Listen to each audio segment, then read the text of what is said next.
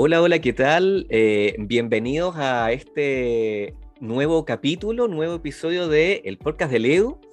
Este, estoy realmente, realmente contento de que estemos llegando a esta instancia. Eh, la respuesta, la verdad, es que ha sido bastante positiva y me alegro de verdad que se esté en el tiempo de eh, escuchar este, este, este humilde podcast a todos los auditores. Uh, el día de hoy tengo, tengo un eh, episodio bien, bien especial para mí, ¿eh? porque hoy día, bueno, nuevamente no estoy solo y estoy acompañado de una persona que yo admiro mucho. Eh, y la verdad es que estoy súper, súper demasiado entusiasmado porque eh, esté hoy día conmigo este, este invitado. Eh, que ustedes también van a tener el privilegio de conocer. Esta persona se llama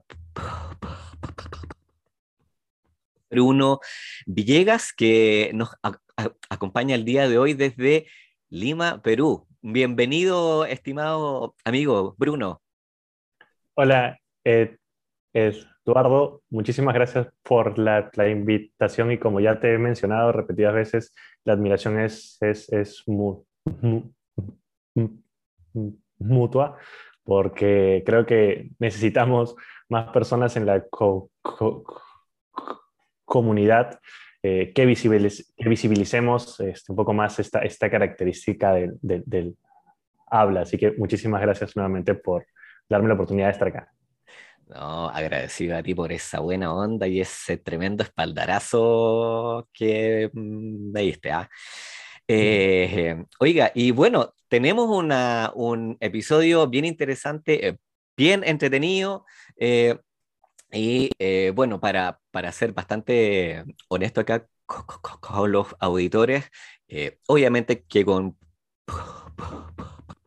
Bruno estuvimos hablando un ratito antes del podcast, así que ya le adelanté. Este episodio es sin edición, Bruno. Entonces, lo que nosotros empecemos a hablar a partir de ahora es lo que queda. ¿sí? Excelente, emocionante. Exactamente, maravilloso. Oiga, bueno, para partir, Bruno, lo principal, me gustaría que tú le contaras a la gente que nos está escuchando en este momento de quién es Bruno Villegas. Bueno, creo que lo lo primero que diría con toda honestidad es que eh, soy una persona con tartamudez. Desde ahí, por ejemplo, tengo que reconocer que muchas veces he escuchado algunos discursos en los que eh, tratan de, de, hacer que la tartamudez como pase a segundo plano eh, y que somos muchas cosas más y además tartamudeamos. Pero particularmente en mi caso, siento que la tartamudez este, siempre ha estado delante. Normalmente era una cosa que no quería que esté delante y quería hacer cualquier cosa para que no se note. Em, pero actualmente lo llevo delante con bastante orgullo. Así que diría que lo, primero eh, es que soy una persona que tartamudea con orgullo. Y después de eso, bueno, este, también eh, soy docente, me gusta enseñar, em, soy, eh, soy bastante familiar, me gusta mucho estar con mi familia, mis hermanos, con mis papás. Em, ¿Qué más? Diría que, bueno, algo que también es súper importante en mi vida es que soy eh, actualmente presidente de Habla Libre, que es una organización de apoyo a personas con tartamudez acá en Perú.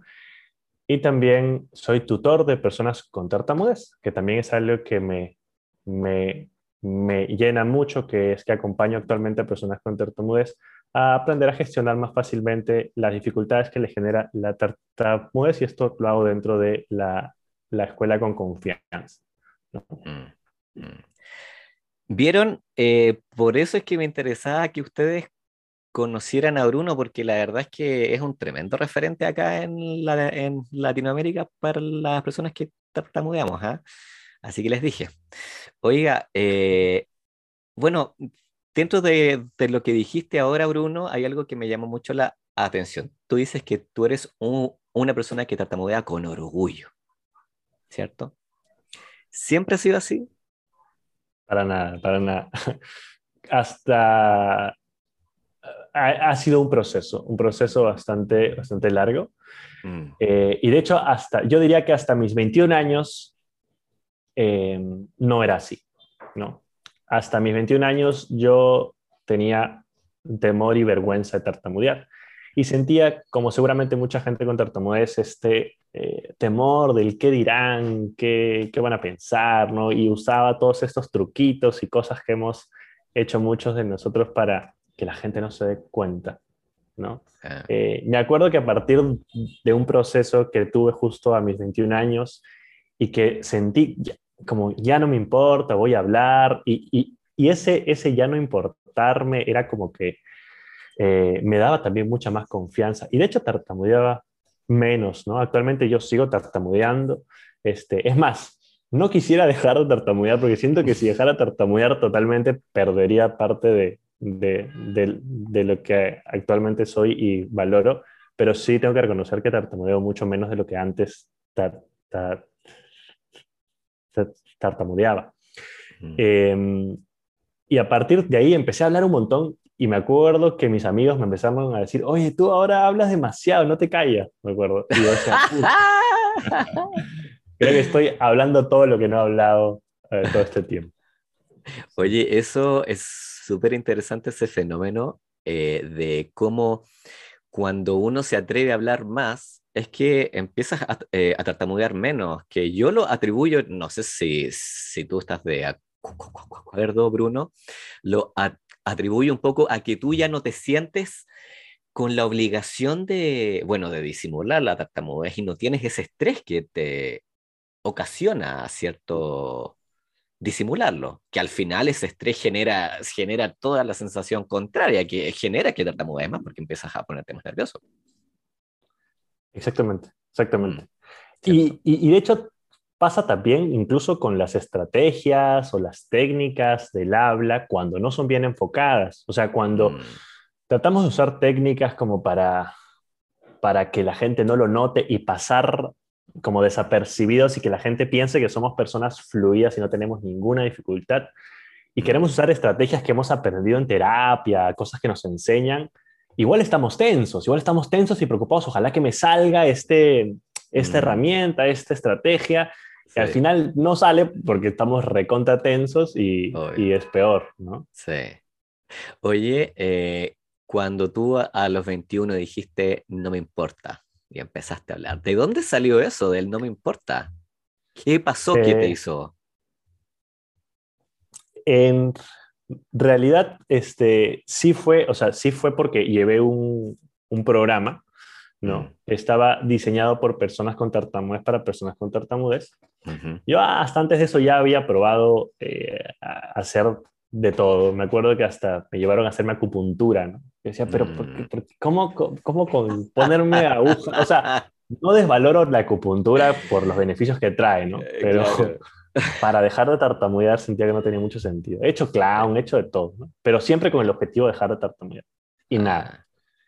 Y en este, en este programa que asistí, ¿no? Eh, me sirvió bastante porque, primero que me dijeron efectivamente, la tartamudez no es algo como que se, que se cura, que tú lo... Que, como mucha gente, justo hace poco vi, vi un post que, que, que, hiciste necesario. En, en, verdad yo me indigno tremendamente cada vez que escucho a alguien hablar tan ligeramente la tartamudez y decir en cuántos pasos te curas de la tartamudez, dejas de tartamudear. Tremendo. sí, sí. Entonces, ahí me acuerdo que me, explicaron y todo, ¿no?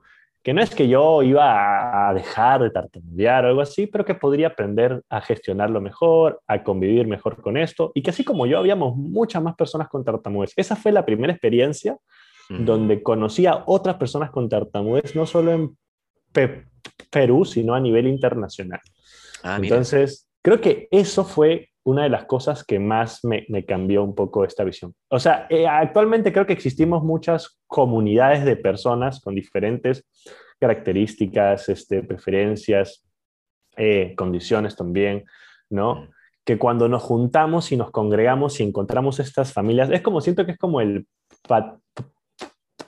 patito feo, ¿no? Es como que te sientes feo, como que diferente, que todo, ves a todos igualitos y tú eres Ah. diferente y cuando encuentras a todas las personas que son iguales a ti, dices, ¡ay, qué chévere! Yo siento que, fue, que fue algo así. Y, Sí. y eso me, me dio mucha más confianza. Además, me acuerdo que me enseñaron una estrategia para manejar mi tartamudez eh, que a la fecha ya ni siquiera uso.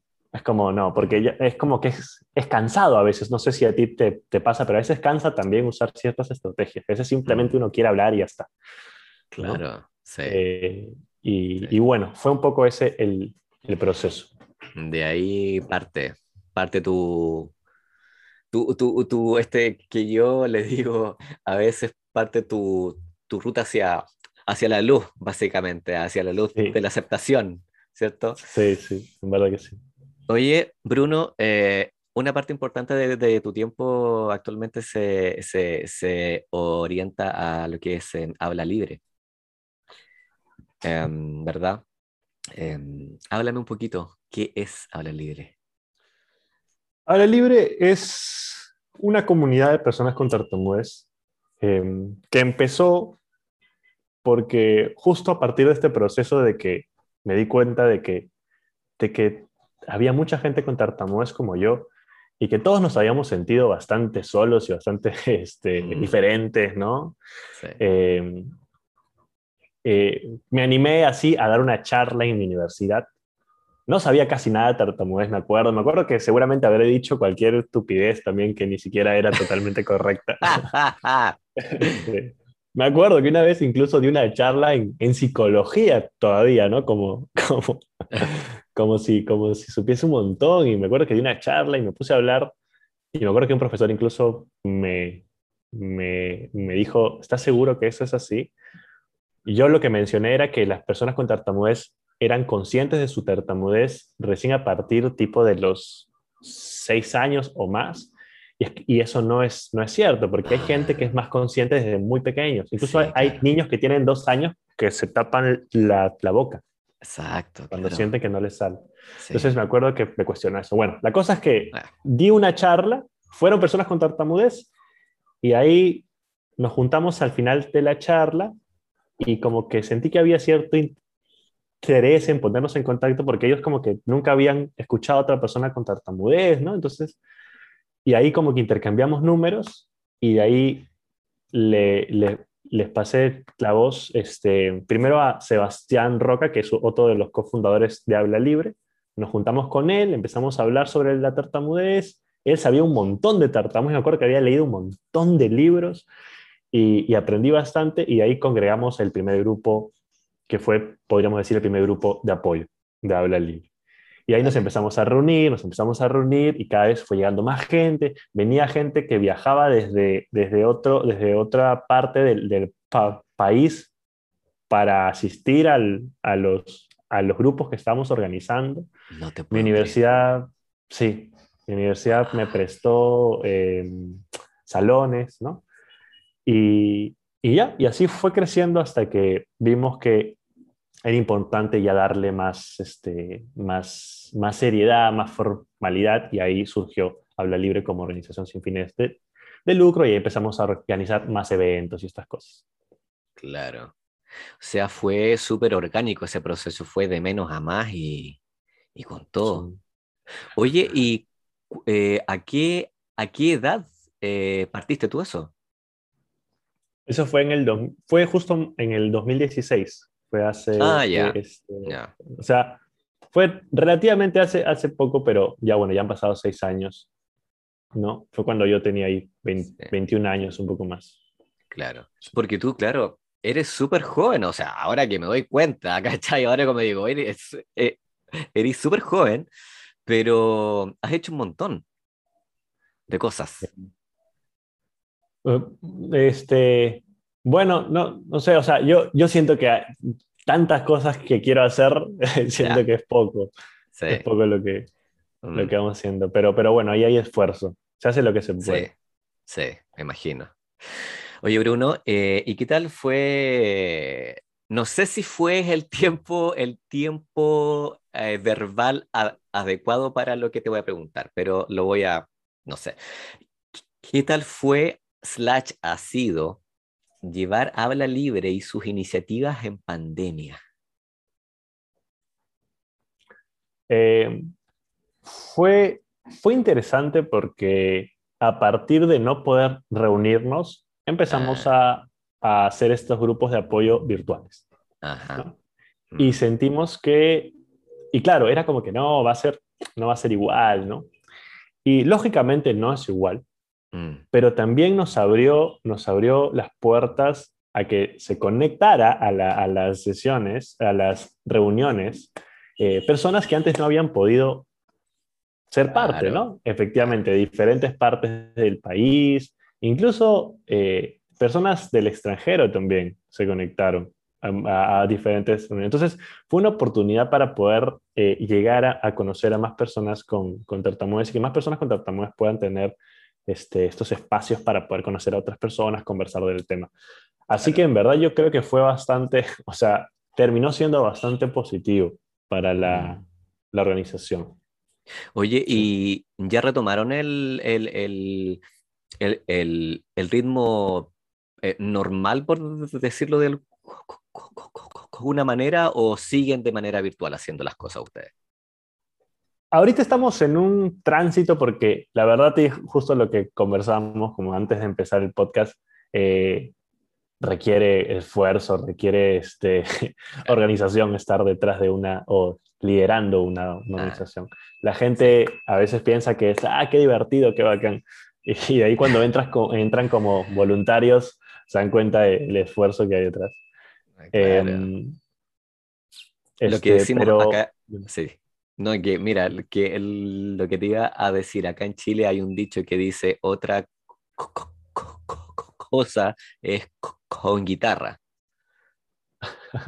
¿Cachai? Ah, mira. Ah, nunca, nunca, nunca había escuchado eso. No, nunca. Otra cosa con guitarra. No, sí, otra cosa con guitarra, obvio. Estar ahí donde, donde las papas queman, básicamente, ¿cierto? Sí, sí, sí, sí, sí. Entonces, este. Eh,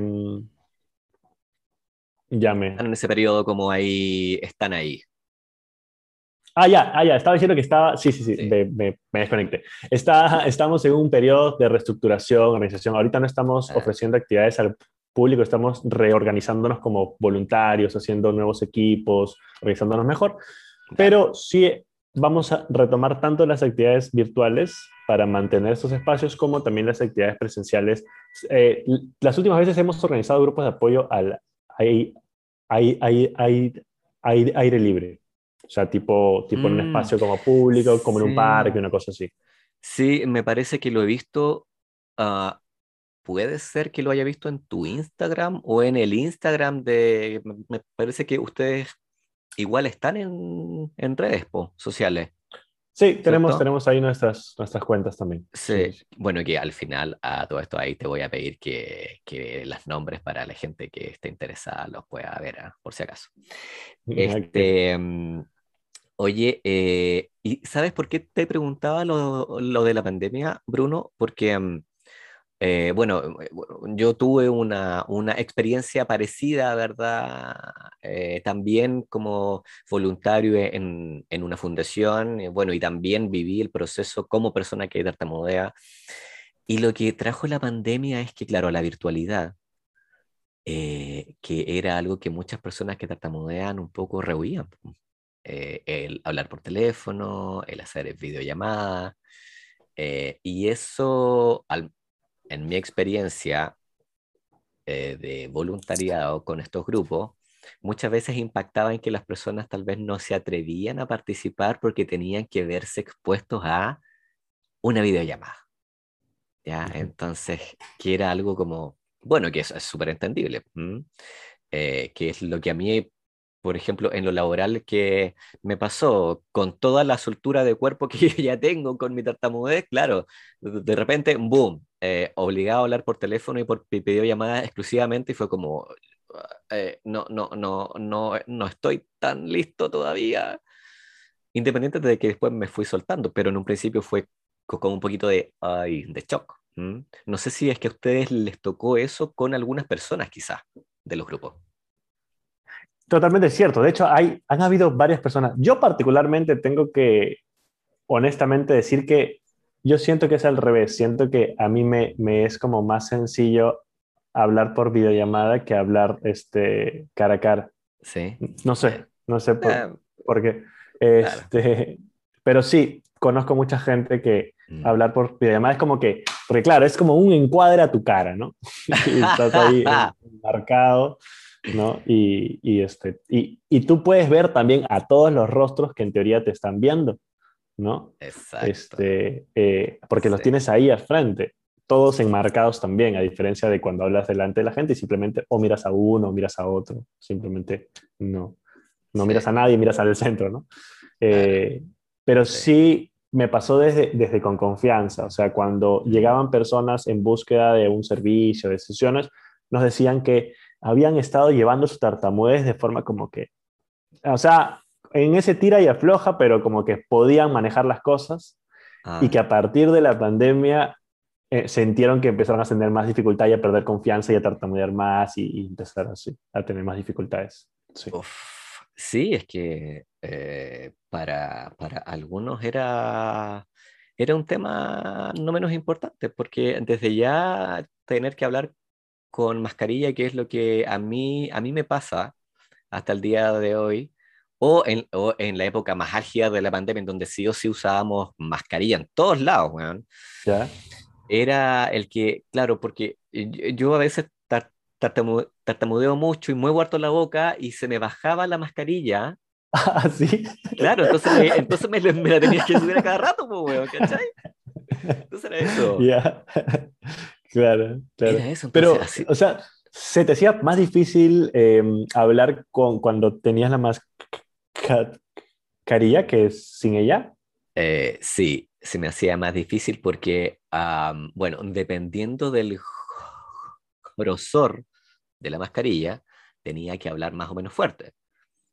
Y a mí me pasa que cuando yo hablo fuerte, fuerte, digo, de forzar la, la voz, tartamudeo mucho más. Eh, entonces se, me, se, mezclaban las dos cuestiones. Tenía que hablar fuerte, tartamudear más y, y, se me bajaba la mascarilla. tenía que acomodármela. Era como tedioso. Claro, claro. Ah, mira. Sí. A, a, mí me pasó al revés. O sea, yo sentía que con la mascarilla como mm. que ya no era tan, tan visible, por ejemplo, si, si me bloqueaba. Este, ah. Entonces, eh, creo que me hacía, me hacía que sea más fácil. Sí bueno, al, final, al final todos, a todos nos toca de distintas maneras. Es cierto. Por ejemplo, no sé si te ha pasado cuando hay personas, no sé cómo te, te pasa a ti, pero cuando tomas alcohol, bebidas al, alcohólicas, ¿te pasa que tartamudeas más o tartamudeas menos? Bruno, ¿sabes que esa pregunta me la hacen un montón? Yo tartamudeo menos. Tartamudeo menos con Yo también. influencia. ¿Sí? Ya. Yo también. Pero hay personas que tartamudean más cuando toman. Claro. claro. Sí, o, o lo que a mí me pasa también, que yo estando en confianza con, no sé, con amigos, con mi pareja, con papás, no sé, tartamudeo más que cuando estoy con alguien desconocido, cuando estoy en el trabajo, o lo que sea. No sé, en tu caso, ¿de qué manera se da ese fenómeno? También, también me pasa eso. Cuando eh. estoy con personas conocidas, es más, me acuerdo que el día, el día viernes salí con unos amigos del trabajo que tenía este, antes, antes de la, de la pandemia, trabajé en un laboratorio de investigación en mi universidad. Y estábamos, éramos unas siete personas más o menos, y estaba tartamudeando así Montón, montón. O sea, cada, que, cada, cuatro palabras, con, con, bloqueos y con gestos y con fuerza. ¿no? Este, y, y, después el día domingo tuve que dar un taller para este, terapeutas, ¿no? Eh, como parte de mi trabajo. Y ahí estaba hablando lento, pausado. sí, sí. Pasa, es variable. Oye, Bruno, eh, bueno, la, labor que hacen en Habla Libre, o obviamente que es súper importante y ya ustedes ya tienen sus buenos años haciéndolo. Em, ¿Hacia dónde va Habla Libre? Lo, lo, más importante para mí es que Habla Libre se, se, sea autosostenible, ¿no? que, que, las personas con tartamudez, eh, claro, cuando uno empieza algo, normalmente se emociona de, de querer hacer todo, controlar todo. Entonces yo inicialmente estaba ahí atento a todo y poco a poco se fue sumando gente. Entonces cada vez este, fueron viniendo y fueron creciendo los voluntarios. Y ahorita estamos en un proceso en el cual podamos establecer estos ciclos de voluntariado, ¿no? que las personas con tartamudez entren, aprendan, apoyen y que de ahí tengan que salir, porque así, así pasa con los voluntarios en cualquier esta organización. Eh, y estamos, estamos un poco en ese proceso nuestro plan, lógicamente, es que Habla Libre sea una comunidad de personas con tartamudez referente, eh, em, principalmente para nuestro país, para Perú, este, y que pueda tener eh, presencia en diferentes partes, porque normalmente pasa que nos centramos como en la capital, ¿no? que es donde estamos la mayoría de personas, pero tartamudos sabemos en todo lugar, ¿no? Así que este, mm. la idea es tener, tener esta, esta, esta presencia en diferentes lugares y la cosa es organizarnos para que, para que esto suceda. Lo, lo más importante eh, de nuestra organización es estos espacios que son el núcleo, que son los grupos de apoyo, ¿no? Eh, mm. Ahora, además de eso, sí queremos seguir trabajando en lo que es la visibilización. ¿no? que de hecho tú, tú lo estás haciendo excelente, eh, tremendamente bien, ¿no? que es esto de generar este, llegada, impacto a las personas que no tartamudean, ¿no?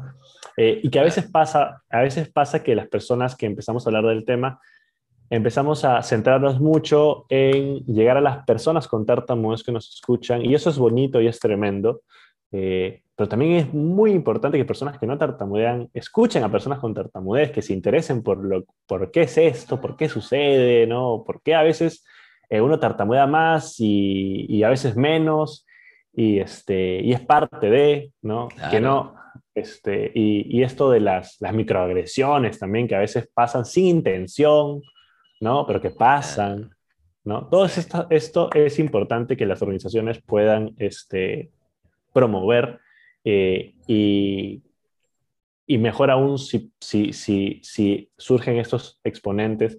Yo le llamo eh, disfluencers, ¿no? A las personas con tartamudez que, que empiezan a tener esta presencia. Qué buen término. Sí. Lo voy a anotar por ahí, lo voy a poner en mi bio ahí en, en TikTok, no sé. Yo creo, yo creo que eres, eres, eres, eres el, el, ejemplo así, este, más, más alto de qué sería ser un disfluencer. qué, bueno.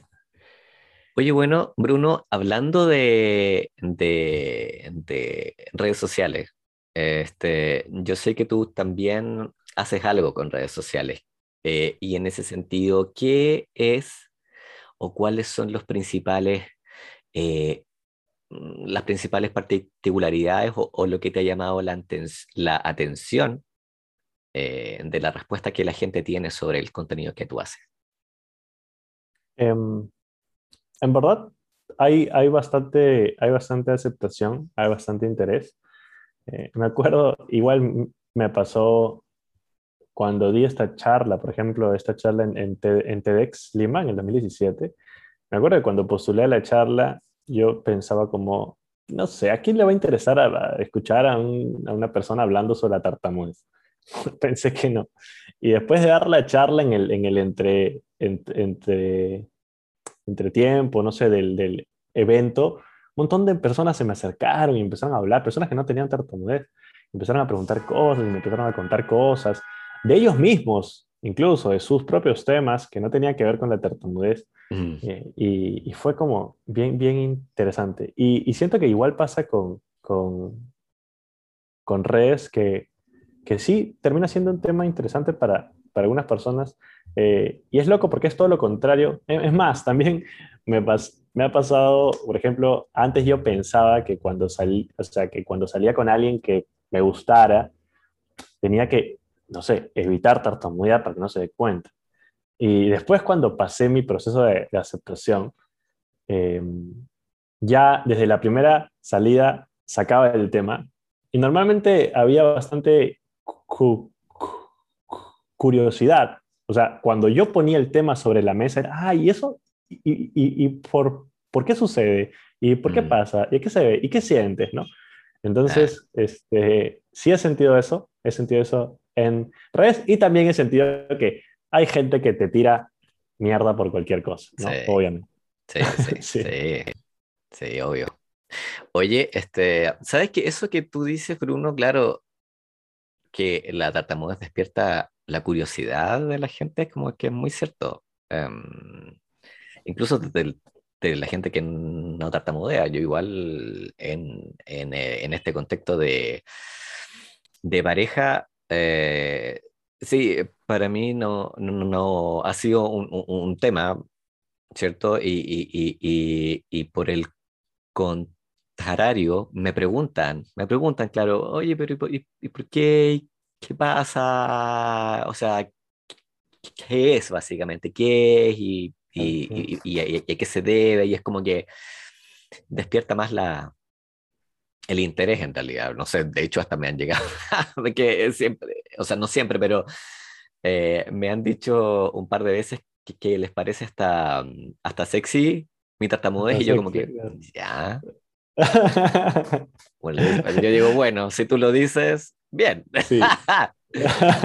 que despierta el interés un poco. De, hecho, eh, de, hecho, de hecho, yo tengo que decir que, que sí, ¿ah? también en, algún momento he, he escuchado algo así, eh, que, que, es como... Pero a ver, yo creo que también debe ser... Uh, también creo que atrae la, la, confianza, o sea, la confianza que uno demuestra, y es más fácil demostrar confianza cuando tienes algo que en, en teoría debería generarte desconfianza.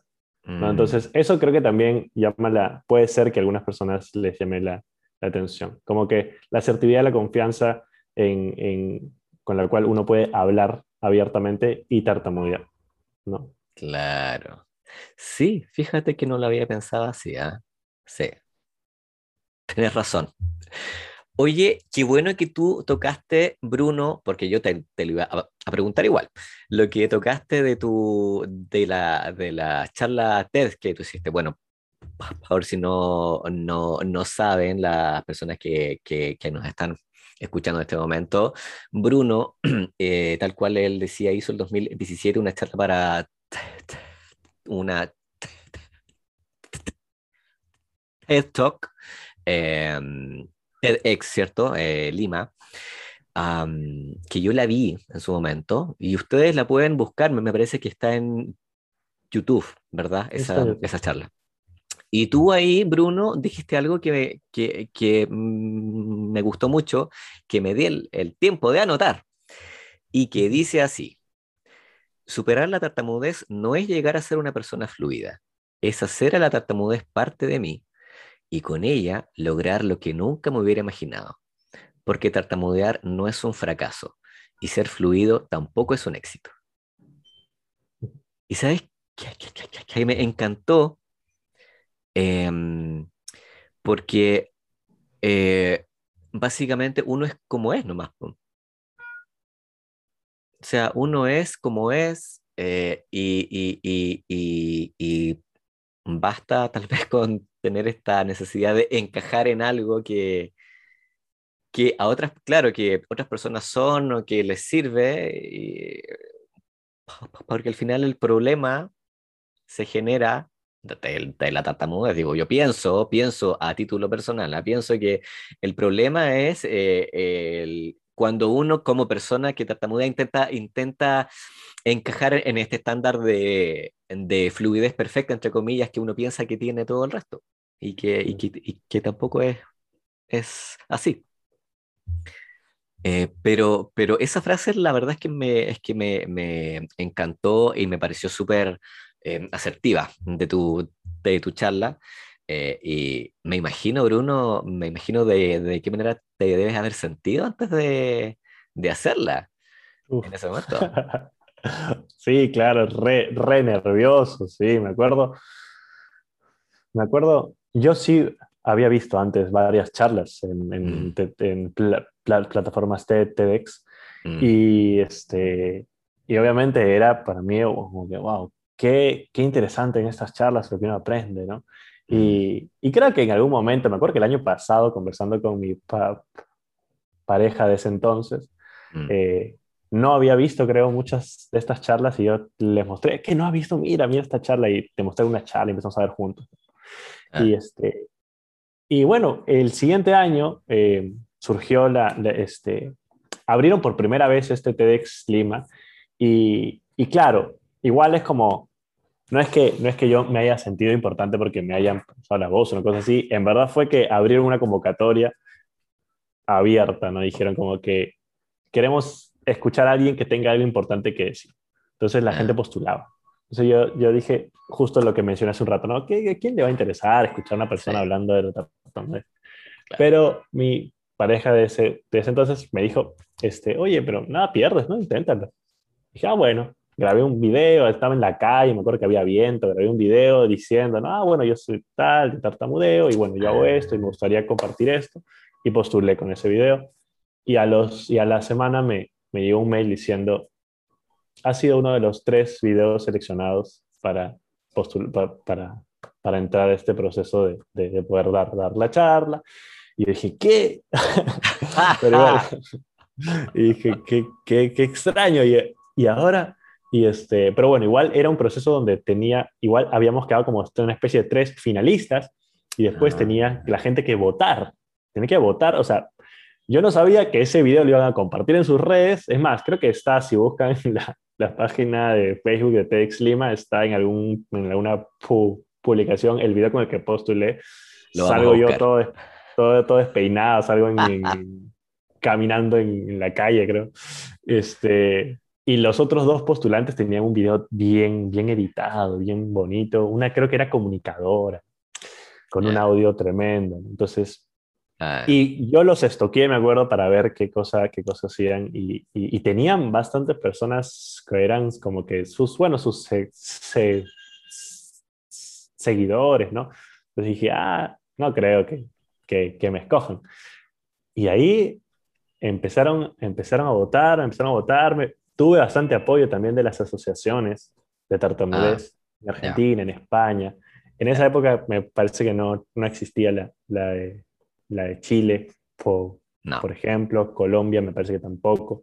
Mm. Eh, y, y, bueno, tuve bastante apoyo y, y, empecé a crecer, empecé a crecer en, en estos likes, ¿no? Y ahí, ya, ahí recién dije, ¿qué he hecho? no estoy listo, dije, para dar una, una charla así. Ah. Eh, y me acuerdo que después de dar la charla estaba requete nervioso. Me acuerdo que incluso en el, en el video la, la presentadora dice, tranquilo, Bruno, me, me dice, se, escucha en el audio. O sea, todo mal, en verdad. No era necesario, pero bueno. Este, la cosa es que después de eso no quise ver la charla, porque no sé, no sé, me, sentía, no quiero ver qué he hecho. Ah, este, pero luego empecé a recibir un feedback positivo de la gente que le había gustado la charla. Entonces de ahí ya empecé a verla y empecé a, a darme cuenta que que sí, que, que, que, fue útil haber eh, compartido mi experiencia, ¿no? Pero fue, fue toda una, una experiencia, sí. Así veo. Aparte que las TED Talks son, son, tienen un prestigio, un prestigio internacional eh, entonces es un tremendo, es un tremendo eh, eh, barco en donde uno se, se mete, me imagino, porque la producción, el staging y toda la cosa ya es como una cosa muy importante. O sea, estás ahí como parado en, un escenario hablando con, gente. Claro, y lo más, sí, eran, eran como, me acuerdo que eran como 500 personas. Nunca había hablado delante de tantas personas, al menos yo en mi experiencia. Ah. Es más, yo me, yo me corría de las exposiciones en en, en colegio, en la universidad, ¿no? Entonces era un reto tremendo, pero me ayudó mucho a acordarme de, del objetivo, ¿no? De por qué yo daba, daba esa, esa, esa charla. Este, Pero em, una de las cosas que era bien retador era pensar que esta charla es como que te graban y lo que te graban, eso lo suben. No, no, no es que van a editar, ¿no? o sea, si te olvidan, ya fue, ¿no? Claro, claro. Y también era como que si tartamudeo mucho, tartamudeo poco. Eso también decía, no quiero ni tartamudear como tanto para que el mensaje como que sea muy difícil de entender. Ni tartamudear tampoco para que, no, no, no sé, como que la gente piense que he superado la tartamudez y ahora estoy hablando desde la superación que no era mi mensaje, ¿no? Sí, claro. El, bueno, el proceso, el proceso, el proceso para, para comunicar lo que querías en ese momento debe haber sido arduo, arduo yo creo. Pero bueno, eh, afortunadamente la charla te salió eh, maravillosa, muy, muy clarita. Yo la vi hace mucho tiempo, ¿ah? Yo la vi hace, hace uh, yo creo que la vi hace unos dos años, más o menos. Y dije, oye, pero eh, este chico tan joven está hablando de tartamudez en un TikTok. Dije yo, wow eh, no, y me, bueno, y me interesó un montón. Así que, mm, así que eh, si, quieren, si quieren ver la, ver la charla de Bruno, ahí simplemente eh, buscan, la buscan en YouTube, buscan el nombre de, de Bruno, charla TED o TED Talk, y ahí la pueden disfrutar también. oiga, Bruno, se nos ha pasado volando el tiempo de esta, de esta charla súper amena por lo demás, eh, pero no me gustaría finalizarla eh, sin antes preguntarte, eh, preguntarte hacia, em, hacia dónde va, vas tú como, como persona que tartamudea, tú piensas, hacia dónde has pensado que te lleva este camino, si es que lo has pensado, no sé. Sí, en verdad, bueno, yo siento que ahorita estoy igual en, tipo, en mi crisis de los, de los 30 casi. Si estoy a punto, de, o sea, tengo 29. Yo voy para la crisis desde los 40, bueno, así que estamos en crisis, te entiendo. Sí, sí. Entonces es como que este, sí he pensado bastante ¿no? en, en, en, qué, qué, qué, va a ser de mi vida, qué me voy a dedicar, qué, qué quiero hacer. Eh, pero siento, pero sí, sí tengo claro que el, el trabajar, el desempeñarme eh, por eh, generar una, una, una, una, sociedad más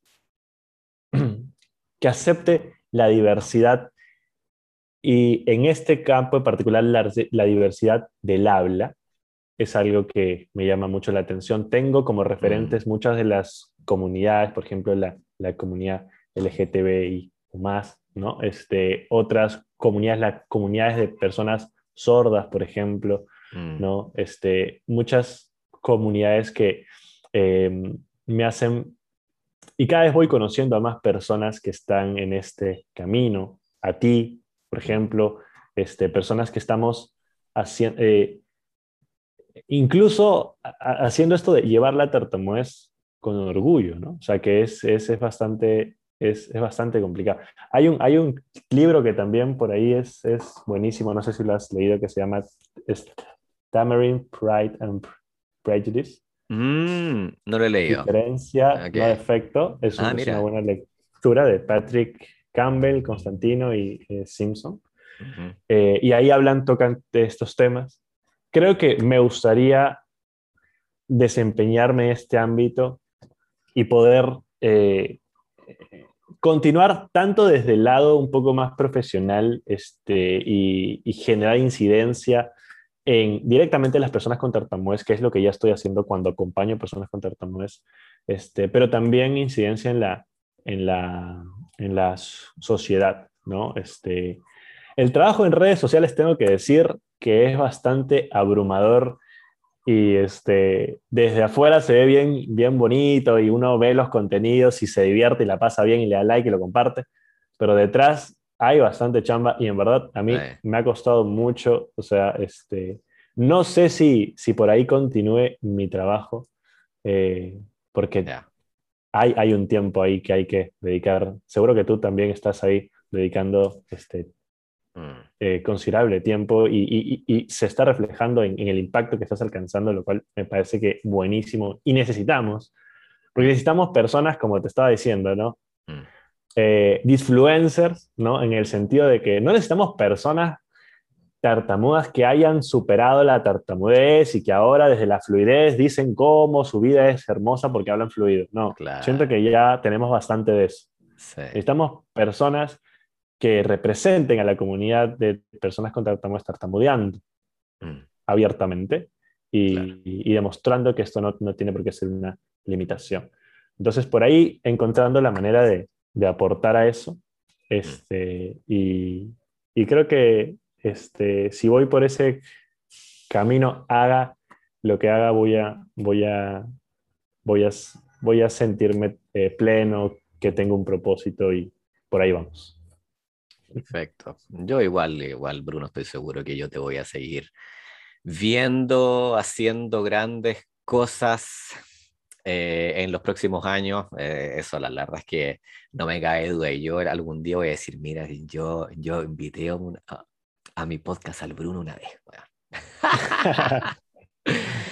Em, oye, eh, para ir cerrando, Bruno, así también, cuéntame qué te, te interesaría tal vez decirle a, a, las personas que nos están escuchando, pero que no tartamudean. Interesante pregunta. Normalmente en otras entrevistas me han preguntado, ¿qué le dirías a las personas con tartamudez? Eh, ¿Qué le diría a las personas que no tartamudean? Les diría que, este, primero que me parece genial que, que, estén, que estén escuchando esto, ¿no? este, em, segundo, que, que, que, es, que es bonito conocer a personas este, que no nos que no nos juzguen o que no este, tengan prejuicios por la manera en que hablamos o a veces nos trabamos, este, y, que, y que eso eh, contribuye mucho a que, a que las personas con tartamudez sintamos que estamos en una sociedad que, donde este, efectivamente podemos decir lo que, que queremos decir. Así mm. que, este, que les agradezco eso ¿no? Este, y, y que bueno, y que si conocen a una persona con, con tartamudez, este, le digan que te siga y, que, y, que, y, que, y, que, se, y que mm, se vaya sumando ahí la comunidad de, personas con tartamudez que, que hablamos del tema más, más abiertamente. Cada día somos más. Cada día somos más.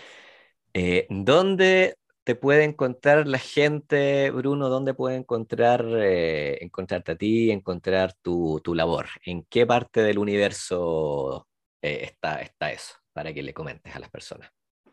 Claro. A ver. Eh, bueno, inicialmente me acuerdo que usaba bastante Facebook y después ya, inicialmente no entendía por qué la gente le gustaba el Instagram y ahora ya uso más Instagram. Okay, este, perfecto uso, uso más, más Instagram, ahí estoy como Bruno B, E, B de Villegas, o sea, V, Bruno V, E, punto TTM de tartamudez. Y ahí en mi perfil en Instagram está etiquetadas los, los dos principales proyectos que yo lidero, ¿no? Que es Habla Libre, que este, está como habla libre TTM, y con confianza, que es la escuela con confianza, que está como arroba con confianza.ttm. Este, ahí también generamos contenido. Yo también desde mi perfil estoy empezando a, este, estar un poco más activo. Este, y bueno, ahí, ahí me pueden encontrar. También creo que en YouTube hay algunas entrevistas, está esta charla que pueden buscar con, con mi nombre y ahí voy a estar este, tartamudeando por si quieren escuchar. Maravilloso. De todas maneras, ahí vamos a dejar en la descripción de este capítulo, vamos a dejar todas las redes sociales de, Bruno para que eh, le den un vistazo y obviamente que lo sigan. Pues, Así que bueno, eh, estamos llegando al fin de este episodio, Bruno, amigo mío. Eh, te agradezco enormemente el tiempo, la disposición, la buena onda para haber participado de esto. Y te, deseo el mejor de los éxitos, pues, en, en, en, lo próximo que vayas a hacer, que estoy seguro que va a tener un impacto eh, tremendo en la sociedad. Muchas, muchas gracias. Eh, eh, Eduardo, a ti ha sido un placer, la he pasado súper bien. Este, y estaré atento entonces a, a, estos episodios que estás, que estás haciendo con este, con este podcast. Muchísimas gracias y también muchos éxitos en todos tus proyectos y ya te voy a estar viendo como, como lo he estado haciendo. Maravilloso. Bueno, les agradecemos a todos nuestros auditores eh, y espero que, bueno, que le den harto amorcito a este episodio nuevo del podcast del Edu. Espero que les haya gustado y nos veremos en el próximo episodio. Chau, chau.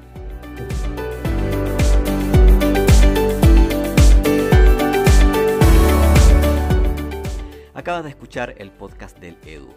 Nuevos episodios todos los viernes. Sígueme en TikTok e Instagram como arroba holaedu y no olvides suscribirte para tener todas las novedades.